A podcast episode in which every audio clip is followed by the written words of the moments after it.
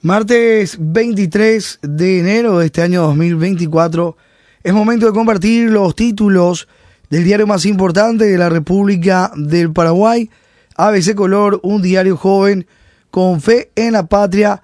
Estos son los temas en portada.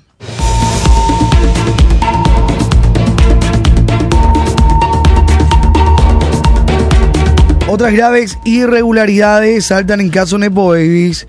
Escándalo de nombramiento y despilfarro en el Congreso. Montserrat Aliana fue nombrada sin concurso en diputados antes de obtener el título universitario. Al hijo de Roya Torres no le descontaron las ausencias. Hijo de concejal Calonga ingresó como asesor y ahora hace demandadero conservando un alto salario. Contraloría instruye de sumario a funcionario de Katia. Cuñado del vicepresidente Pedro Aliana, Rodrigo Soto comenzó como chofer y ahora es director, de, director vicepresidencia, gasta millones en sillas y cafetería. Vamos a las páginas con el destaque sobre estos temas que estamos compartiendo. En la página 2, vicepresidencia no escatima dinero para comprar sillones y edulcorante. Pedro Aliana autorizó el pago de 6.200.000 guaraníes por sillón ejecutivo y costoso atril.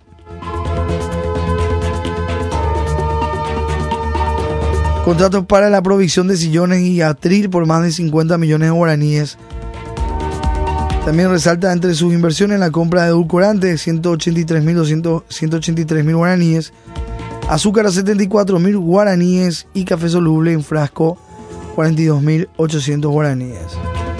Hay una infografía en la página 2, precio unitario y el importe total a pagar por los bienes. Vicepresidencia de la República. Del asiento de chofer a sillón de director, ahí lo vemos al cuñado de Pedro Aliana, Rodrigo Souto.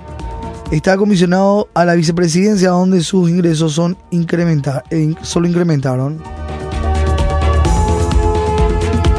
En página 3, hija de Aliana fue nombrada asesora en diputados antes de tener su título. Designación fue en septiembre, la universidad remitió constancia recién en diciembre. Ahí tenemos la constancia. La joven que empezó a asistir el 11 de octubre en diputado recién adjuntó constancia de culminar la carrera el 2 de diciembre.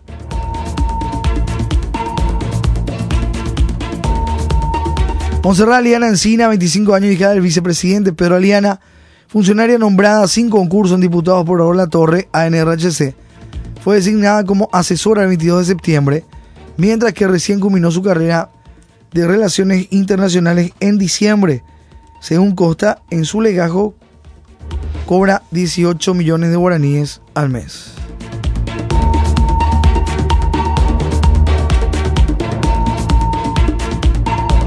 Esto es lo que estamos comentando.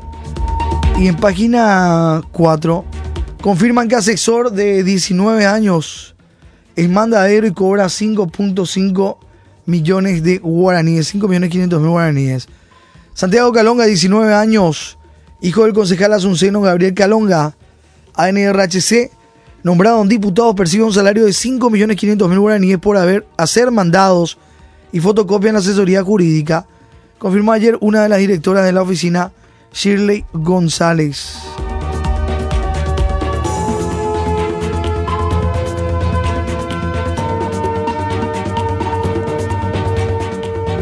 Hermana del diputado Vera Bejarano presenta renuncia el pasado 17 de enero, Judith Marta Vera presentó renuncia a su cargo como nombrada en diputados, donde tenía categoría C42 de profesional 1, con un salario mensual de 10 millones 300 mil guaraníes.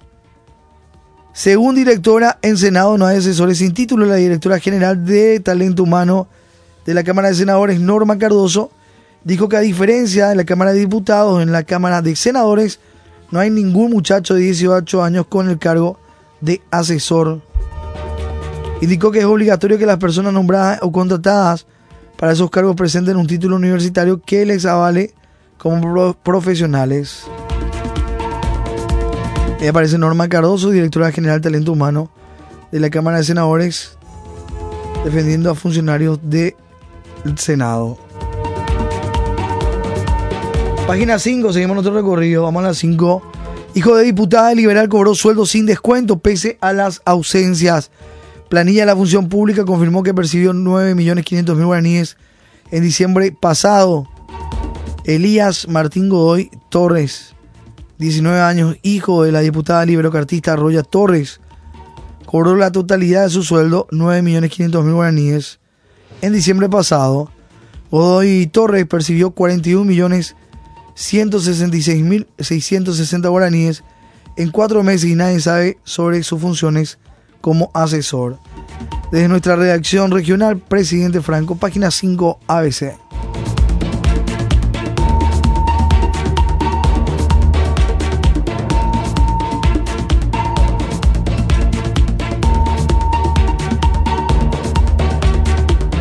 Piden honestidad en uso de recursos públicos. San Pedro del Paraná y Tapúa, vecinos organizados de este distrito, entregaron en donación equipos médicos y en seres por valor de más de 60 millones de guaraníes al hospital distrital. Producto de una campaña radial y una gran comilona realizadas en diciembre pasado. Piden honestidad en el uso de recursos públicos. Esto ocurría en San Pedro del Paraná y Tapúa. Pasamos a las 6, página 6, 4 de la mañana con 4 minutos. Contralor instruye sumario funcionario de Katia el afectado y titular interino del Encuentro Nacional niega irregularidad. La Contraloría General de la República dispuso la instrucción del sumario administrativo a José Luis Torales, presidente interino del Encuentro Nacional y funcionario corremisionado de Contraloría al Senado. El reglamento prohíbe activar en política partidaria. Torales niega irregularidad.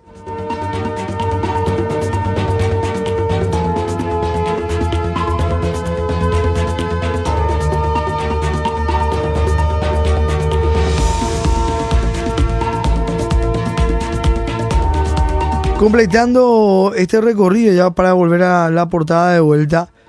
Abogados y el Frente Anticorrupción urgen retirar fueros al senador Rivas. Esto es la página 7. Podemos leer este título. Mediante una nota piden a senadores deponer sus intereses personales y partidarios. Abogados y el Frente Anticorrupción urgen retirar fueros al senador Rivas. Los abogados María Esther Roa y Carmen Edith Rodríguez representantes de la Coordinadora de Abogados del Paraguay y de la organización Somos Anticorrupción Paraguay, urgieron a la Comisión Permanente y a los senadores tratar el pedido de desafuero de David Rivas. En los primeros días de febrero tratarán este pedido de desafuero.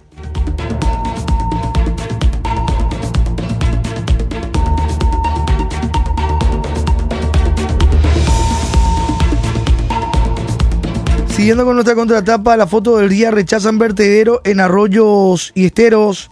Pobladores de arroyos y esteros, apoyados por concejales, se manifestaron desde ayer ante la municipalidad local para exigir que pare la construcción de un vertedero de basura en la cuenca del río Piribehuy. Alegan que el tiradero ocupa humedales y deparará catastróficos daños para el ambiente repudiaron al intendente José Felipe Ibera y al gobernador de Cordillera, Denis Lichi, ambos de la ANR, quienes apoyan la obra a cargo de la firma El Farol. Nueve de los doce concejales están en contra del proyecto, pero el intendente los ignoró y sigue la excavación.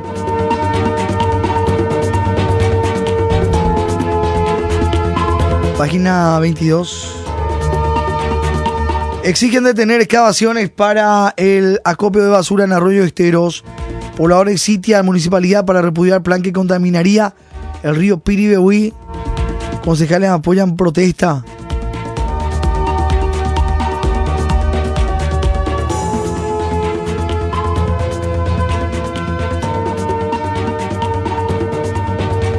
Rechazan vertedero en Arroyo de Esteros. Título que vemos también en página 22 el desarrollo de este tema. En la página 21, Comuna sigue pasando una mano a Parksin, título portada ABC, le dan tiempo para ajustes. Municipalidad Asunción sigue tolerando incumplimientos a Parksin, concesionaria deberá presentar desde esta semana mejoras en su aplicación y el software. Lejos de analizar una rescisión de contrato, la Municipalidad de Asunción dio tiempo a Parksim para poner en condiciones la alianza público-privada del estacionamiento tarifado que debió estar lista el 2 de enero. Desde esta semana, la concesionaria deberá ir presentando las mejoras, informaron.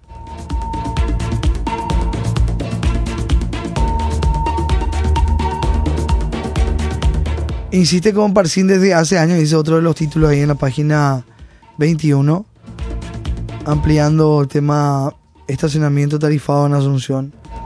Inicio de clase no se atrasa por caso de dengue y COVID. El ministro de Educación, Luis Ramírez, aseguró ayer que en el Ministerio de Educación y Ciencias no plantean posponer el inicio de clases.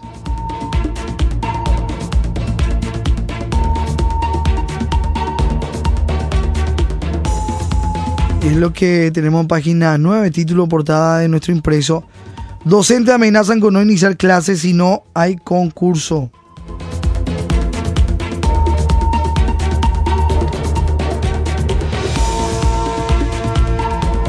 Docentes amenazan con no iniciar clases si MEC no llama a concursos.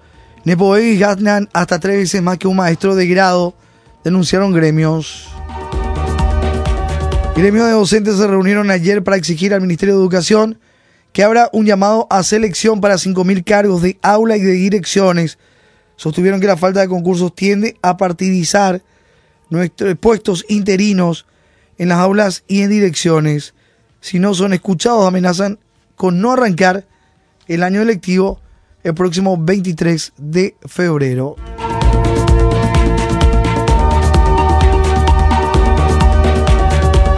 Las instituciones educativas iniciarán las clases con más de 11.900 aulas en mal estado, de las cuales 249 están en riesgo de derrumbe. Datos del MEC indican que 2.000 centros escolares están en mal estado.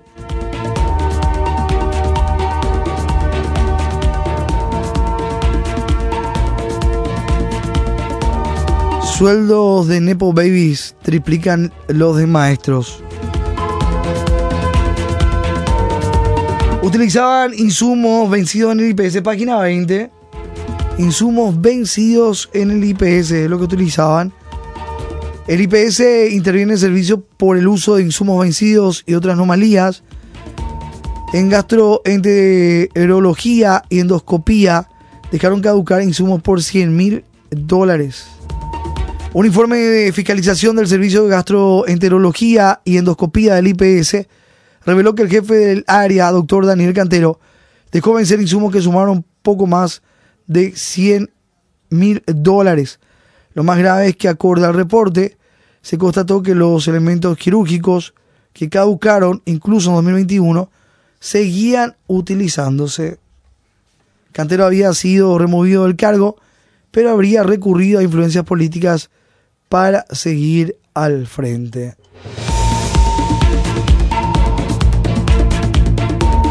Insumo he sido otras anomalías.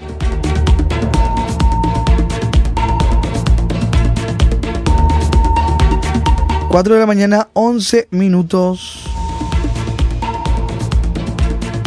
Decía el dato estadístico de 10 casos febriles, 7 son por dengue y 3 por COVID-19 los pasillos repletos, llenos de pacientes con cuadro febril esperando atención médica. Apostar que se va repitiendo en cada centro hospitalario de nuestro país. De 10 casos febriles, 7 son por dengue y 3 por COVID-19.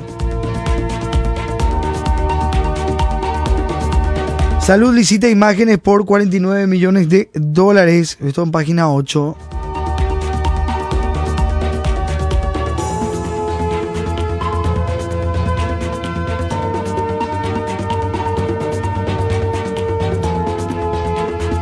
Salud Pública quiere tercerizar servicio de imágenes por 360 mil millones de guaraníes. Centro deberá estar en el Hospital General de San Lorenzo y contrato será por cinco años. El Ministerio de Salud Pública está en pleno llamado por tercerizar su servicio de imágenes con sede en el Hospital General de San Lorenzo ubicado en la zona conocida como Callí por un periodo de cinco años. El monto máximo del contrato será de 360 mil millones de guaraníes, más de 49 millones de dólares.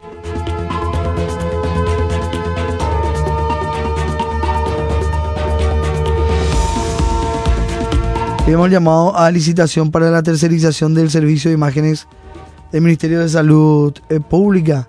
El centro se deberá construir en el Hospital General de San Lorenzo.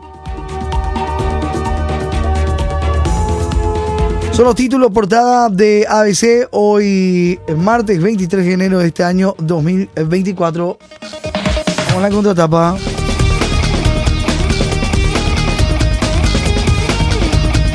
Tacuarí Olimpia, Encarnación, Carnaval y Fútbol.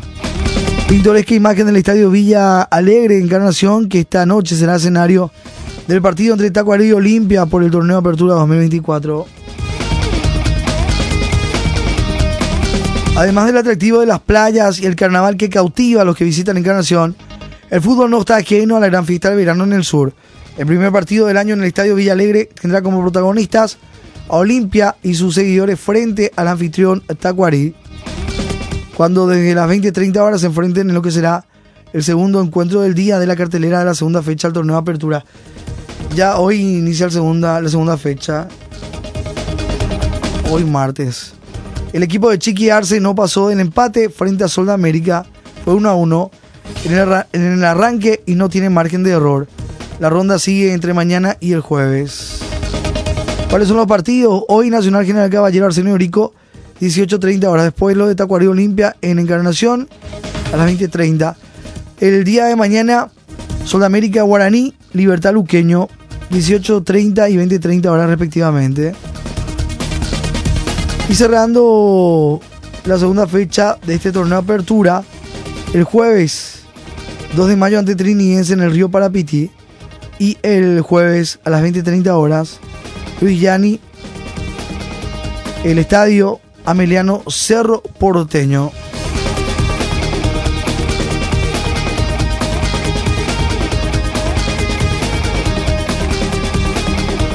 Un amplio resumen de temas en páginas de nuestro diario. Supercampeón Inter ganó la Supercopa ante Italia. Estamos hablando de rugby.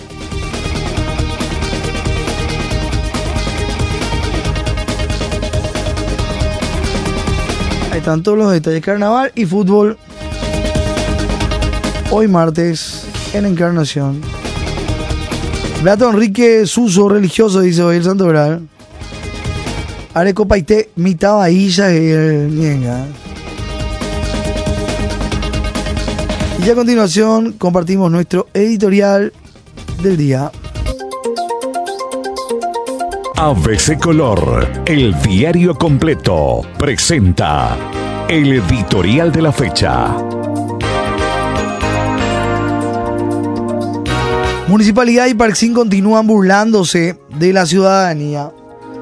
Ayer caducó el plazo para que, según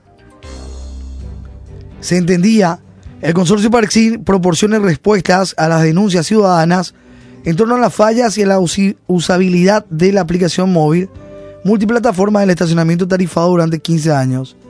Pero a jugar por lo manifestado en la víspera por el jefe de gabinete de la municipalidad, Nelson Mora, las deficiencias apuntadas, que por lo visto son bastante serias, requerirán más tiempo para su solución, ya que en las próximas semanas Parksin continuará presentando informes periódicos sobre cuánto ha hecho para solucionarlas y recién entonces la municipalidad resolvería qué hacer. Cabe la pregunta, ¿no constituye esto una muestra suficiente de falta total de la experiencia exigida en el contrato de adjudicación firmado con Parksin? Parte de lo que dice nuestro editorial sobre este tema hoy en 23 de enero de este año 2024, Municipalidad y Parksin continúan burlándose de la ciudadanía. Lee ABC Color, el diario completo. Estoy pintando. Hoy nuestro diario con Colonia de Vacaciones. La propuesta de los días martes de ABC Color. Aprendiendo con un robot, dice hoy la portada de Colonia de Vacaciones. Juega, piensa, pinta, aprende, enseña. Es para los chicos encontramos las diferencias, completamos la imagen Estoy pintando para cortar, colorear, entretenerse. con los colores esperanza. Pintemos la locomotora esa, ¿no? Y hasta tiene recetas, lomo con hortalizas, prepárala esta deliciosa receta y comparte con tu familia. El león y el mosquito luchador, fábula. una sonrisa con mucho amor. Laberinto, inglés, guaraní y mascota, el conejo enano, dice. Estoy pintando Hoy trae esta mascotita. con los colores esperanza y Así, la propuesta de los martes, ABC Color con. Colonia de Vacaciones. 4 de la mañana, 19 minutos. Estoy pidiendo que todos pinten una sonrisa con mucho amor. Seguimos con más de Madrugada ABC Cardinal.